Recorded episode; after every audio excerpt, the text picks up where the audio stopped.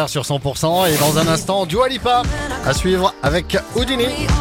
Dans quelques minutes aussi, la météo du Sud avec notre expert météo Paul Frédéric Cassé 100%, il est 7h30. Le journal, c'est avec Margot Alix. Bonjour Margot. Bonjour Karine, bonjour à tous. À Serré, les urgences 24 heures sur 24 de la clinique du Val-Espire sont maintenues. L'établissement faisait l'objet de rumeurs hein, depuis plusieurs semaines, mais ça y est, c'est acté. La fermeture des urgences de nuit n'aura finalement pas lieu. L'ARS Occitanie et le groupe Elsan ont signé vendredi à Serré un protocole qui vise à maintenir le service. Et dès 2025, eh bien, la clinique évoluera en hôpital de proximité et conservera une activité de chirurgie ambulatoire. Journée internationale des droits des femmes, associations, syndicats et partis politiques appellent à une grande grève féministe ce vendredi. À Perpignan, la manifestation partira à 10h30 de la place de Catalogne, suivie d'un moment festif avec concerts et repas au pied du Castillet. Une grève féministe, mais où les hommes hein, sont également invités à participer. L'aéroport de Perpignan se refait une santé, Margot. Et oui, avec plus de 478 000 passagers en 2023, c'est une fréquentation meilleure qu'en 2019, l'avant Covid. Tous les voyants sont donc au vert. Le développement de nouvelles lignes a bien aidé, Lille, Agadir, Leeds notamment, mais aussi le retour des lignes pour Dublin et Oran. Et l'arrivée de Transavia, a aussi été bénéfique, analyse Julien Baraillé, conseiller régional en charge de ces questions.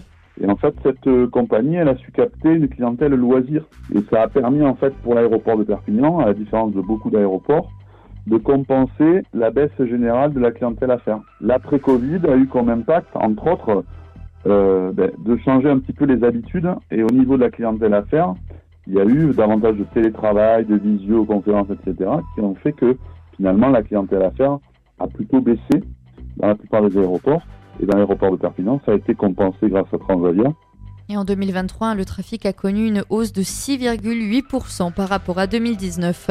Le nombre de foyers surendettés en hausse en 2023 dans les Pyrénées-Orientales, 38 millions d'euros. Voici le montant de l'endettement contracté par les foyers surendettés dans le département, d'après les dernières données de la Banque de France.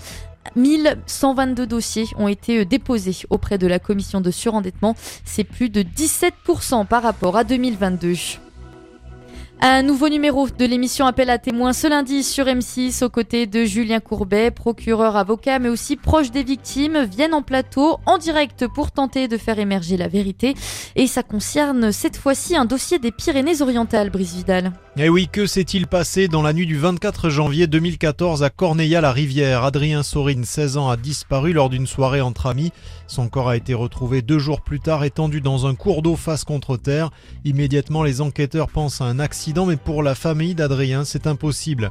Le téléphone portable de l'adolescent a-t-il été analysé Quid de la bande de skinhead présente à la soirée et cette fille qui poste sur Facebook Je sais qui l'a tué. Le dossier a été rouvert en 2018 grâce au témoignage d'un homme qui prétend avoir vu trois individus brutaliser Adrien, mais il s'est rétracté depuis. Et appel à témoins, c'est ce lundi sur M6. Et dans le reste de l'actualité, Margot? Le procès du déraillement de la rame d'un TGV d'essai qui a causé la mort de 11 personnes en Alsace. C'était le 14 novembre 2015. Un accident largement occulté hein, par les attentats djihadistes meurtriers de la veille. Eh bien, le procès s'ouvre aujourd'hui à Paris. La SNCF, ses filiales Sistra et SNCF Réseau, ainsi que trois personnes physiques sont sur le banc des prévenus. Ils, euh, ils sont poursuivis pour homicide des blessures involontaires par maladresse, imprudence, négligence ou manquement à une obligation de sécurité. C'est la fin de ce journal. Vous pouvez retrouver toute l'actualité et réécouter les journaux sur 100%.com.